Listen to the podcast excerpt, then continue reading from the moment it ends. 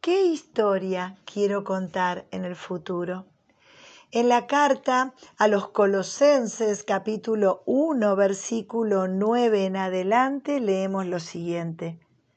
Pedimos a Dios que les haga conocer plenamente su voluntad, que puedan vivir de manera digna del Señor, agradándole en todo.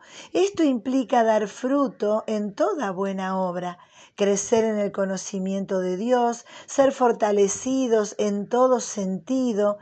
Así podrán perseverar con paciencia en toda situación, dando gracias con alegría al Padre. Pablo sabe muy bien que si podemos caminar cerquita de Dios, nuestras vidas pueden ser muy diferentes. El deseo de Pablo al escribirle a los colosenses es que Dios les haga conocer su voluntad, porque así podemos vivir la mejor vida en esta tierra. Tener sabiduría y comprender espiritualmente es la clave para poder tomar buenas decisiones.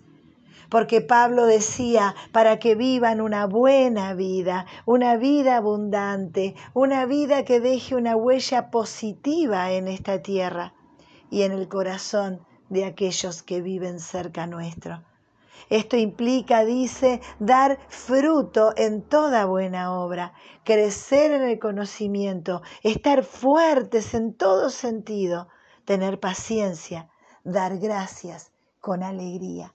Una vida absolutamente desbordante, una vida plena es la propuesta que Dios tiene para nosotros. Ahora, ¿cómo transformar una vida común en una gran aventura? Bueno, deteniéndonos a pensar, preguntándole a Dios cuál será el mejor paso para dar, tomando la mejor decisión, creyendo que nuestras vidas tienen propósito, que somos parte de un plan para bendecir esta tierra y que hay algo que Dios te dio a vos para entregar. Por eso, este es el tiempo de detenernos a pensar, de ver qué decisión voy a tomar. ¿Por qué? Porque quiero escribir la mejor historia. Quiero dejar un legado de fe y de bendición en esta tierra. Este es el deseo de Dios, esta es la propuesta de Dios, que te detengas a pensar y si hay cambios que hacer, este es el tiempo para hacerlos. Si hay que tomar una decisión, este es el tiempo de tomarla. ¿Por qué? porque Dios quiere transformar una vida común en una gran aventura.